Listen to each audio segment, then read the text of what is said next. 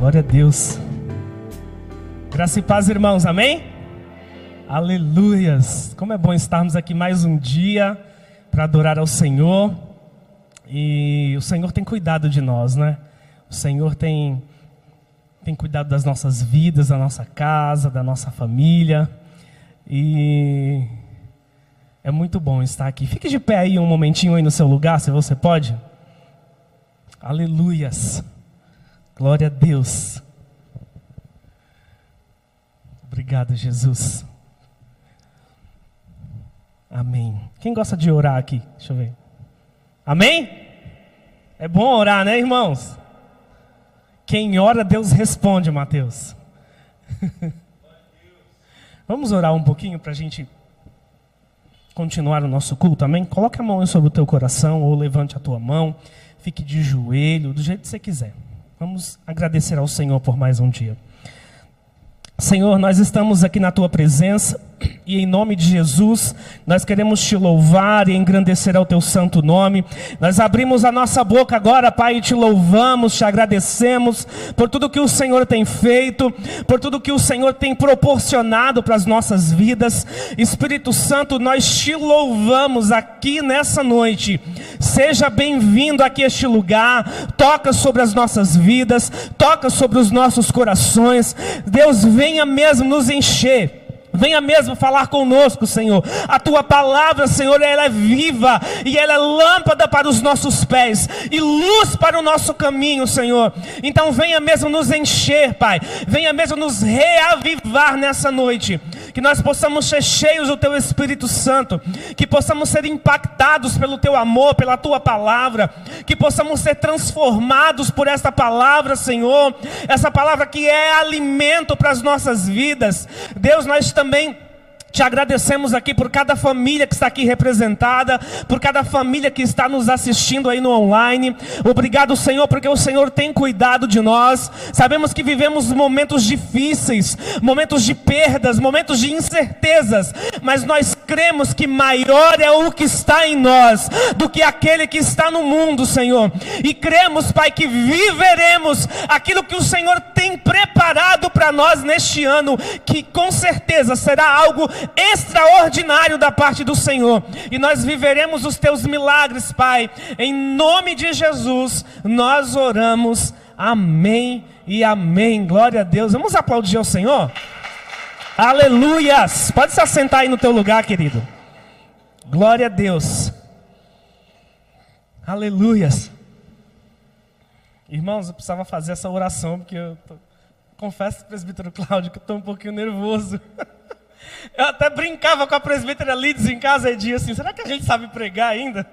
Faz gente fica tanto tempo né, com essa pandemia aí, a gente fica né, um bom tempo de banco para pregar, né? Mas amém, nome de Jesus, estamos aqui e eu creio que Deus vai falar aos nossos corações nessa noite. E nós estamos aqui na nossa jornada, né, queridos? Começando. Começou domingo, né?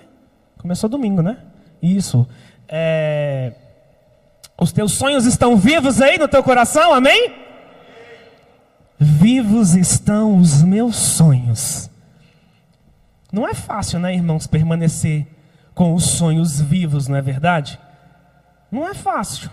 Ainda mais neste momento que nós estamos vivendo, que nós sabemos que são momentos de incerteza, são momentos de perdas, são momentos difíceis em que nós estamos vivendo, a gente perdendo emprego, são familiares infelizmente perdendo aí a própria vida, são desastres acontecendo, é, e por aí vai, irmãos.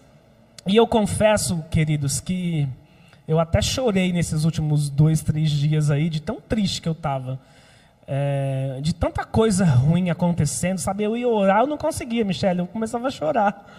E principalmente quem é pai e mãe aqui que viu aquela tragédia que aconteceu lá em Santa Catarina, irmãos, Clá presbítero Cláudio.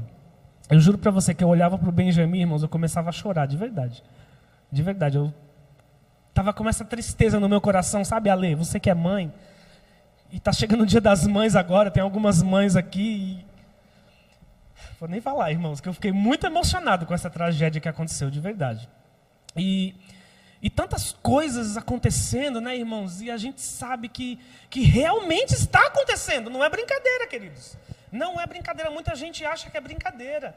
Infelizmente, muita gente leva até para o lado da religiosidade o que está acontecendo. Queridos, esse artista que morreu aí, o Paulo Gustavo, meu Deus, eu não aguento mais ver gente comentando lá nos posts da internet, apontando, julgando. Ah, que foi tarde. Ah, que diabo que leve mesmo. Gente, pelo amor de Deus. E quem fala isso é gente de dentro da igreja, é religiosidade. E olha que Jesus pregou o amor, Jesus andou com, com os pecadores, entrou na casa de quem não devia, né? de quem não devia, entre aspas, né, irmãos? Jesus veio para todos, Jesus veio trazer amor, ele veio nos ensinar isso. E aí a gente vê hoje uma galera que não vive um evangelho genuíno. Não vive. Acha que está dentro da igreja e é melhor do que quem não vem para a igreja. Está errado. Está errado. Isso é religiosidade. Isso é religiosidade. Não é porque nós congregamos e estamos aqui que somos melhores do que quem está lá fora, não. Talvez até alguém da tua própria família não está vindo aqui e a gente sabe, a gente ora, a gente entrega, né, irmãos? A gente tem que quebrar isso na nossa vida, tem que quebrar isso como cristão. Tem muita gente que não vem para a igreja por causa de muito crente religioso que ainda existe, infelizmente. Infelizmente. E eu imagino trazendo aqui a reforma protestante de 500 anos atrás, eu acredito que nós estamos precisando viver uma nova reforma. E quem sabe você é escolhido para fazer essa nova reforma, junto com uma galera de profeta aí, de não sei, quem sabe é você, Camilo. Que Deus está trazendo um novo tempo, de uma nova reforma, para verdadeiramente nós vivermos um evangelho genuíno, viver o amor de Deus. Chega de julgar, chega de apontar, chega de criticar, chega de hipocrisia, chega de preconceito. Para os teus sonhos continuarem vivos, você tem que viver o amor, o afeto, a empatia. Foi amor que Jesus pregou. Foi amor que Jesus pregou. Posso falar? Muitas vezes os nossos sonhos não estão vivos por conta do, das nossas dos nossos próprios comportamentos, das nossas próprias decisões. Porque Deus não vai te abençoar porque você ora mais ou menos. Deus não vai te abençoar porque você vem todos os cultos. Não é assim que funciona, queridos. Não é assim.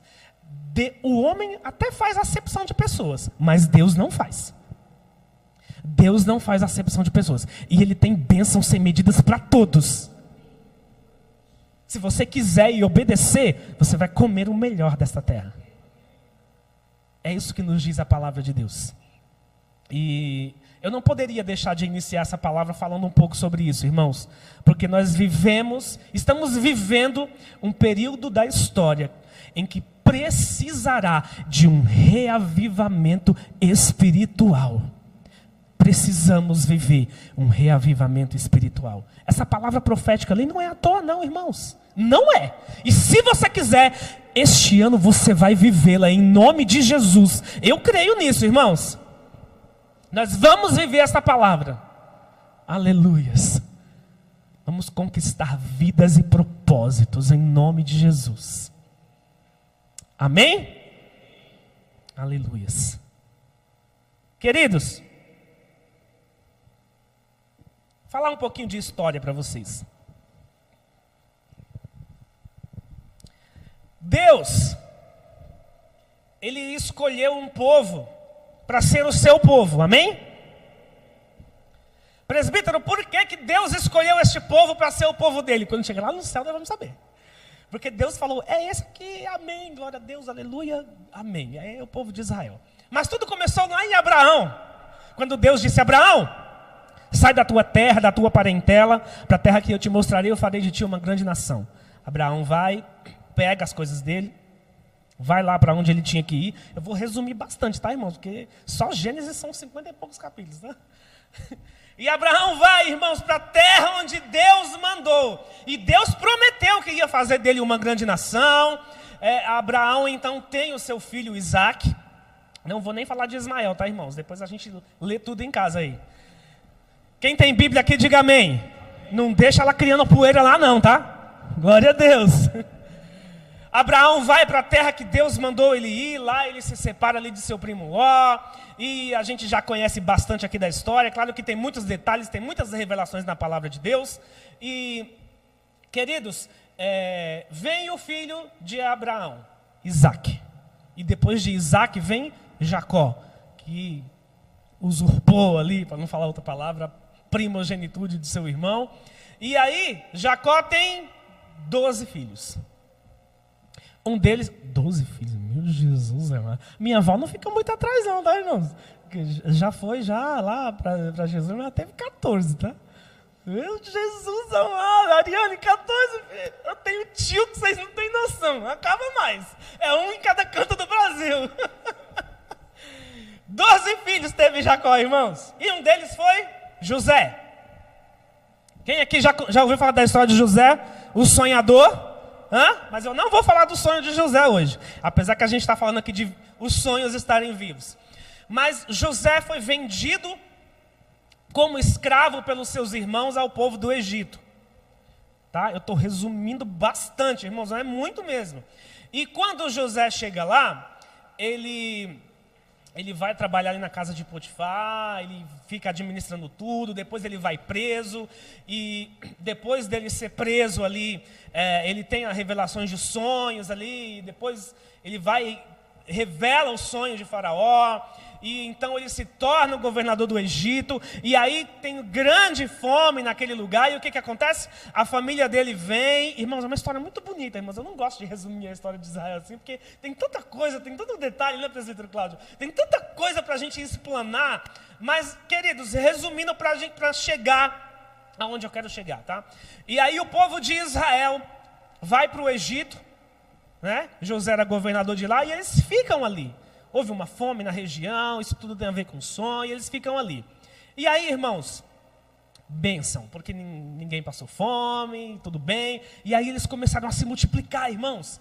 É, Deus disse, crescer e multiplicar, e Israel falou, então vamos embora, é aqui mesmo que nós vamos ficar. Crescer e multiplicar aqui no Egito. É isso.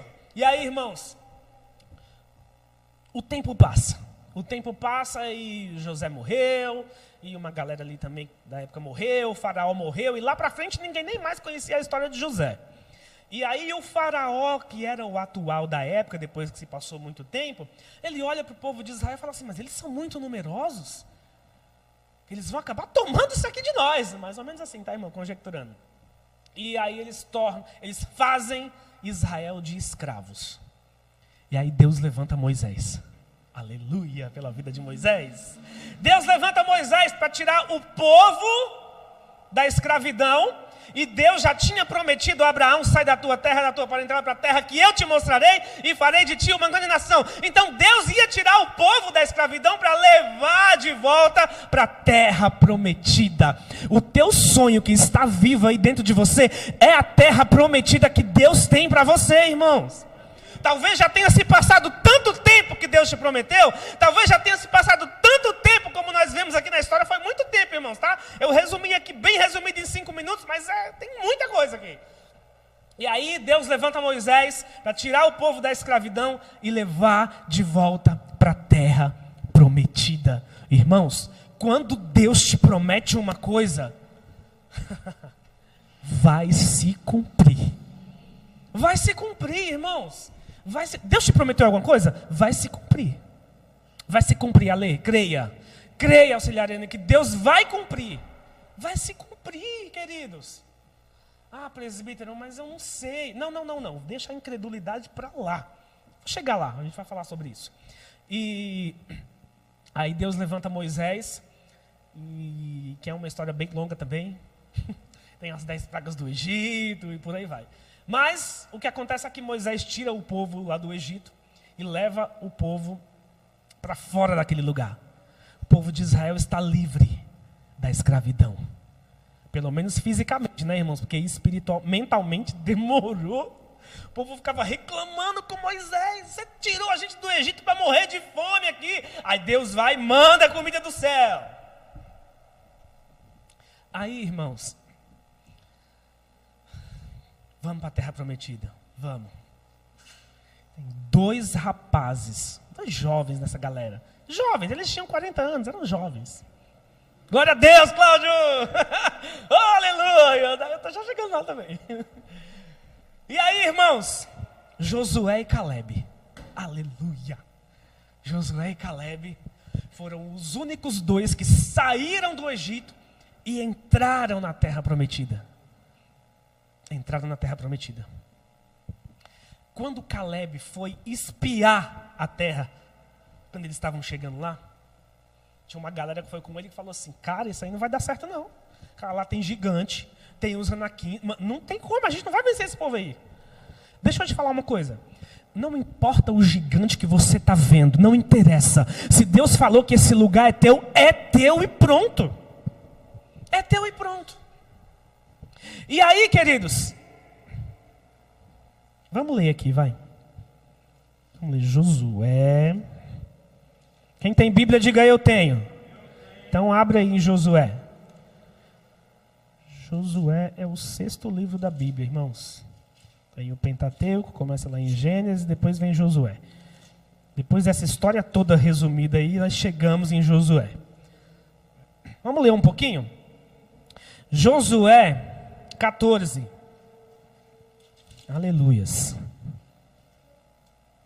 Josué 14, a gente vai ler alguns versículos, tá?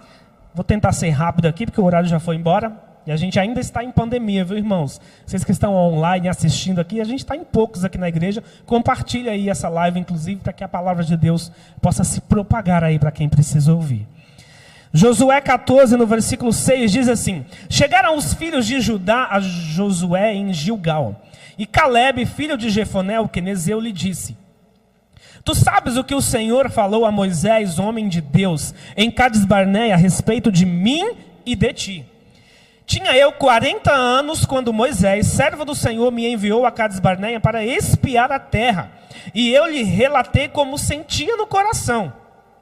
Mas meus irmãos que subiram comigo desesperaram o povo. Eu, porém, perseverei em seguir o Senhor meu Deus. Então Moisés naquele dia jurou, dizendo: Certamente a terra que puseste o pé será tua e de teus filhos, em herança perpetuamente, pois perseveraste em seguir o Senhor meu Deus. Versículo 10 diz: Eis agora o Senhor me conservou em vida como prometeu. 45 anos há desde que o Senhor falou essa palavra a Moisés, andando o Israel ainda no deserto, e já agora sou de 85 anos. Estou forte, ainda hoje como no dia em que Moisés me enviou. Aleluias. Qual era a minha força naquele dia, tal ainda agora para o combate, tanto para sair a ele como para voltar. Agora, pois, dá-me este monte de que o Senhor falou naquele dia. Pois naquele dia ouviste que lá estavam os anaquins, os grandes fortes, os anaquins e grandes e fortes cidades. O Senhor, porventura, será comigo para os desapossar, como prometeu. Josué abençoou e deu a Caleb, filho de Jefoné, Hebron em herança. Amém, queridos? Glória a Deus. Irmãos, eu creio que alguns aqui já ouviram essa palavra, já conhecem. E Caleb realmente perseverou, irmãos. É exatamente como o versículo aqui nos diz ele perseverou e acreditou naquilo que foi lançado e profetizado como promessa, como um sonho para a vida dele. Ia chegar o dia e ele estava pronto para receber quando chegasse o dia. E muitas vezes, queridos, nós estamos né, em busca tanto de algo, mas não nos preparamos para aquilo. Não nos preparamos para isso. Quer ver um exemplo bem simples? Deus me dá um carro, me dá um carro. Tira a carta primeiro. Você vai, você vai querer um carro sem carta para quê? Não é? Depois você tira a carta, aí Deus vai te dar um carro. Mas não vai cair do céu igual o maná não, tá, irmãos? Ó. Trabalho não para você ver. Os nossos sonhos, queridos, eles têm que estar vivos em nosso coração. Eles têm que estar vivos, assim como estava aqui na vida deste homem, na vida de Caleb. E, meu Deus, que fé que esse homem tinha, irmãos. Já tinha se passado 45 anos e ele continuava crendo que aquele lugar que ele espiou a terra ia ser dele. E queridos, pensando que foi fácil? Não foi. Se ele estava com 40 anos e demorou 40 anos para o povo sair do deserto e chegar lá, isso quer dizer que já se faziam 5 anos que eles estavam ali, né? em guerra, ganhando algumas terras, aquela ali, essa daí vai ser minha. Essa aqui é minha. Moisés falou: Esse aqui onde você colocou o pé, vai ser sua? Ele creu, irmãos.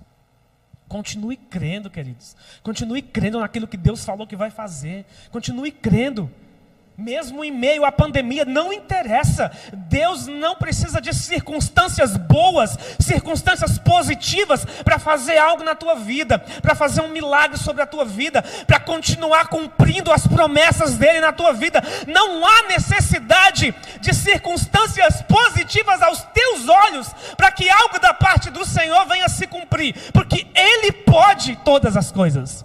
Em meio a qualquer situação, em meio a qualquer adversidade, não importa qual é o anaquim que você está vendo, Deus tem o poder de te dar força para derrubá-lo. O Senhor, o Senhor é maravilhoso, irmãos, Ele é muito bom. E Ele faz com que nós venhamos também continuar com esses sonhos vivos em nosso coração. Mas nós também precisamos de ter posicionamentos. Nós também precisamos tomar cuidado com aquilo que nós fazemos, como que nós nos comportamos, com quem nós andamos. Temos que tomar cuidado, irmãos. E olha só, pra, olha, olha aqui para Josué, olhe para Caleb. Você acha que eles só andaram no deserto? Você acha que eles ficaram esperando lá de braços cruzados até chegar o dia em que eles iam lutar contra aquele povo para tomar a posse daquela terra? Com certeza não. Invista tempo do seu sonho.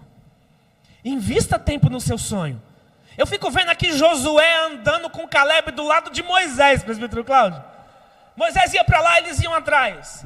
Moisés ia para o outro lado, eles iam atrás, aprendendo aprendendo, treinando, vendo como que tinha que fazer as coisas, investindo tempo no seu sonho. Você tem sonho de se formar em alguma faculdade? Vai ter que estudar três, quatro, cinco anos. Tem que investir tempo no sonho. Tem que investir tempo. Ah, eu almejo tal sonho. Tem que investir tempo, irmãos tem que investir tempo no nosso sonho. Isso é muito importante. E uma coisa muito importante, falando de investimento para o sonho, invista no teu relacionamento com Deus.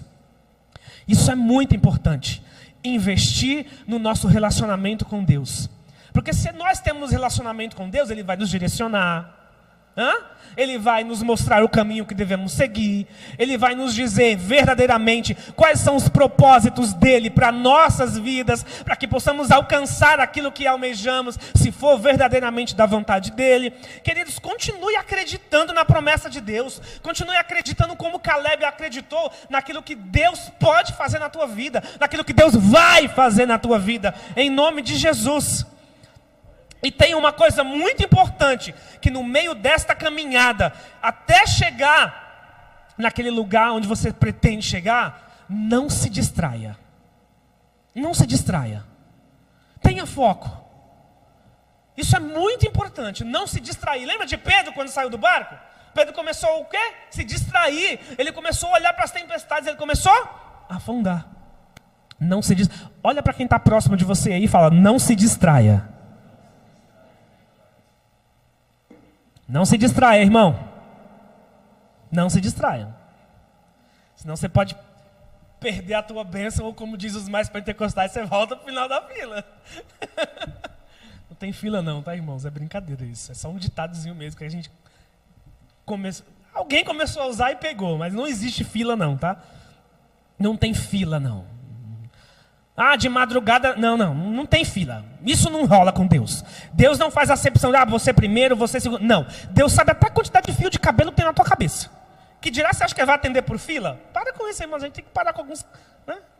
Só brincadeira. Amém. Glória a Deus. Mas se distrair é perigoso. Se distrair é perigoso. Hã? Imagina, Antônio, sei lá, no carro na rodovia com a 120 por hora. Se distrair? Nem pensar. Nem pensar. Hã, Claudião? Você lá na rodovia, lá 120, 130, não se distrai. Não, mas nem pisca. Porque se você se distrair, só Jesus pode salvar. Dependendo do carro que você está também, né? Brincadeiras à parte, irmão, irmão, se distrair é um pouco perigoso, sim. É perigoso porque algo de errado, de ruim pode acontecer. Então nós temos que manter o nosso foco. Temos que manter o nosso foco. E investir esse tempo e no meio desse investimento de tempo continuar sempre com foco. Mas eu tenho uma notícia para te dar. Vai vir vento, vai vir tempestade, vai vir situação para te distrair, mas não se distraia. Fique focado. Não tire o teu pensamento daquilo. Não tire. Mantenha o foco. Uma outra coisa que é muito importante. Essa aqui é boa. Ande com pessoas que te inspiram. Ande. Queridos, eu tenho um amigo lá no trabalho. É... Eu gosto muito dele. A gente se tornou amigo mesmo. A gente fala de coisas sem ser do trabalho. A gente, mesmo online agora à distância, a gente conversa muito. E Cláudio, ele me provoca a querer ser melhor, porque ele é muito inteligente. Ele é muito inteligente. Ele é formado em administração. Ele tem algumas, é, é, ele tem graduação nessa área e ele estudou muito, mas ele é muito inteligente. Cada vez que eu converso com ele, ele me provoca a querer mais, sabe, Camila? Ele me provoca a querer crescer, a, ele me inspira a querer buscar mais, a querer. E eu não estou falando, irmãos, não é, não é, de ambição, não. Estou falando, falando de conhecimento mesmo, sabe? De querer ser uma pessoa melhor, de querer ser alguém melhor. Ande com gente assim, que te inspira, que te provoca. Agora, aquelas pessoas que só ficam, ó oh, dia, ó oh, céus. Ah, Deus vai te colocar na vida dele para você aconselhar, só se for. né? Mas, irmãos, é isso. A gente precisa de ter essas amizades, de ter pessoas ao nosso lado que nos provocam a crescer.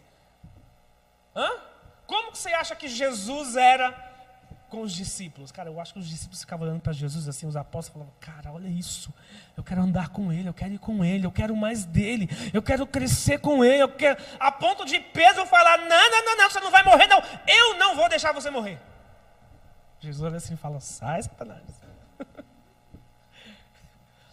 Mas veja pelo lado bom. Veja pelo lado, porque a gente sempre olha o lado ruim de Pedro, né? Que Pedro, cara, Pedro pelo menos da boca para fora, ele queria estar com Jesus, irmão. Jesus é a nossa melhor companhia, fala sério, né?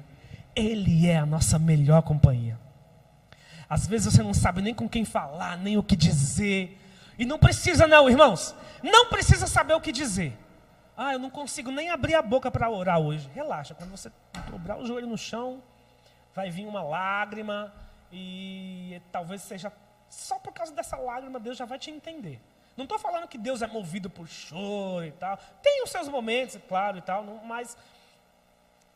Até porque Deus não. Ó, Deus não fala português, espanhol, japonês. Não, não, não, não. Deus olhou para o profeta e falou assim: Eu não olho como você olha, eu olho para o coração. Né? Não é a aparência, não é o falar. Não adianta também orar com palavras bonitas. Hum, hum, irmãos, não adianta. Ó, Deus conhece. Eu já ensino isso para os jovens há muito tempo. Falo, seja sincero com Deus na sua oração. Pode falar assim com Deus, Senhor, eu estou com preguiça hoje. Eu não vou orar. Eu sei que o Senhor é grande, é maravilhoso, mas eu estou com sono, eu vou dormir. Deita e dorme. É melhor do que você ser hipócrita na sua oração. Deus conhece o nosso coração. Deus conhece o teu coração. Deus conhece os teus sonhos. Deus conhece cada batida que está dando aí hoje, desde a hora que você acordou até a hora que você for dormir. Ele continua sabendo na hora que está dormindo. E Ele conhece aqueles sonhos mais profundos que talvez nem quem é íntimo teu sabe. Nem o teu marido, nem a tua esposa, nem a tua mãe, ninguém sabe. Só você e Deus. E Ele sabe. Ele te conhece. Ele é a nossa melhor companhia, irmãos. Jesus é o teu melhor amigo. Ele é o teu melhor amigo. Se estiver precisando, corre para Ele. Corre para Jesus. Quer ver outra parte boa de Pedro? Quando Pedro começou a afundar, sabe o que ele fez? Chamou Jesus. Socorre-me, Senhor. Ele não olhou para os discípulos que estavam lá no barco e falou assim: Ô oh, gente, me ajuda aqui. Não. Ele pediu ajuda para a pessoa certa. Pediu ajuda para a pessoa certa. E tem pessoas certas que Deus vai colocar no teu caminho para te abençoar, que Deus vai colocar no teu caminho para te inspirar, que Deus vai colocar no teu caminho para te provocar a crescer. Deus sabe do que você precisa. Deus sabe até das amizades que você precisa. Mas peça, ore e peça. Amém, queridos? Outra coisa que é muito importante para nós continuarmos com esses sonhos vivos no nosso ser, como Caleb continuou até os seus 85 anos. Meu Deus. Ai, 85 anos, Edir. Com a força de quem tinha 40 ainda, meu Deus. Nos ajuda, Jesus. Diga assim: me ajuda, Jesus. Às vezes a gente parece tão cansado, né, irmãos? Ai, sextou! É? Sextou! Vou descansar! Aleluia, glória! Amém. A gente precisa descansar também, né, irmãos? A gente sabe disso. É necessário isso. Em terceiro e último lugar para a gente orar. Isso é muito importante. Não ouça a voz da incredulidade. Não faça isso, não dê ouvidos a isso. Não dê ouvidos a isso. Quer ver? É uma dica para o nosso louvor aqui final agora, viu, Claudio? Quando tudo diz que não, sua voz me encoraja a prosseguir. É assim, queridos, que funciona. Quando você olha que não tem mais o que fazer, a voz dele te encoraja a prosseguir. E nós temos que ser encorajados mesmo pelo Senhor. É isso que nós precisamos, sabe? Há muitos perigos de viver é, é, com esse sentimento de incredulidade. Sabe por quê? Porque ou você acredita ou você não acredita. Senão você é como uma onda que é levado de um lado para o outro. Não é assim que diz lá no livro de Tiago? Quem duvida é como uma onda. Não duvida, irmãos. Não duvida, continue crendo. Eu sei que não é fácil, eu sei que muitas vezes é difícil, porque tudo está dizendo não. E a incredulidade ela produz na gente um senso de fraqueza, de desânimo, de baixa estima, mas a voz dele nos faz querer continuar. A voz do Senhor nos faz querer continuar prosseguindo, avançando e não se esquecer daquilo que ele prometeu. Não se esqueça do que o Senhor prometeu. Ah, presbítero, mas como vencer essa voz da incredulidade? Quer ver? Romanos 10, 17, para não ficar só nas minhas palavras. Diz assim: Esse é bem conhecido. A fé vem pelo ouvir e ouvir a. Ouvir o quê? A palavra. Então quer dizer que a fé vem pelo ouvir a palavra de Deus? É isso? Isso. Aí se eu orar para Deus aumentar a minha fé, ele vai aumentar? Não. Como assim, presbítero? Porque fé não vem pela oração, fé vem pelo ouvir a palavra. Ouvir a palavra. Se você orar a Deus pedindo para que Ele aumente a tua fé, Ele vai preparar para você ouvir a palavra. Ele vai te dar situações para você ouvir a palavra, porque a fé vem pela palavra de Deus. É isso que a Bíblia nos diz. Então, irmãos, esse é um remédio para a gente vencer a incredulidade. Só que o problema é que muitas vezes, quando nós estamos passando por esses momentos em que tudo diz não, essa baixa estima, esse senso de fraqueza que aparece nas nossas vidas, aí a gente esquece da palavra. Não esqueça da palavra, viva a palavra, seja cheio da palavra, use a palavra, profetize a palavra, se alimente da palavra, seja cheio da palavra de Deus. Vamos aplaudir ao Senhor por isso? Aleluias! Queridos, a incredulidade, ela tem que ser apenas um ambiente. Apenas um ambiente e você tem que continuar crendo nesse ambiente. Que ela não seja parte da tua vida, do teu sentir, dos teus sentimentos, sabe? E você precisa continuar crendo nesse ambiente de incredulidade. E a palavra vai te fazer crer. A palavra vai te fazer forte. Diga ao fraco: Eu sou forte. Aleluias. Fique de pé no seu lugar. Aleluia, Jesus. Que através da palavra de Deus, que através da história deste homem chamado Caleb e de tantos outros que nos mostram aqui na palavra do Senhor, que tiveram fé, que foram perseverantes, que mesmo em meio à incredulidade eles conseguiram manter manter o seu nível de fé, de crer nas promessas de Deus, de crer nos sonhos do Senhor. Deixa eu falar uma coisa para você, coloca a mão aí sobre o teu coração. Feche os seus olhos por um momento. Feche a porta da incredulidade na sua vida e viva os seus sonhos. Aleluias. Viva os sonhos que Deus tem preparado para você. Viva os sonhos que Deus tem preparado para você. Eu sei, irmãos. Eu sei, tem muita gente que está passando por momentos muito difíceis. Mas o Senhor é aquele que pode revigorar o nosso ser, a nossa alma. Ele pode nos encher de um, uma nova unção. Ele pode transformar o nosso coração, transformar o nosso ser. Oh, aleluias. Ele pode aumentar a nossa fé através da palavra. Obrigado, Senhor, pelo teu amor. Que nós possamos continuar crendo nos nossos sonhos, naquilo que Deus tem preparado para as nossas vidas, porque o Senhor com certeza é aquele que, que com certeza Ele tem algo incrível para fazer nas nossas vidas. Oh, aleluias.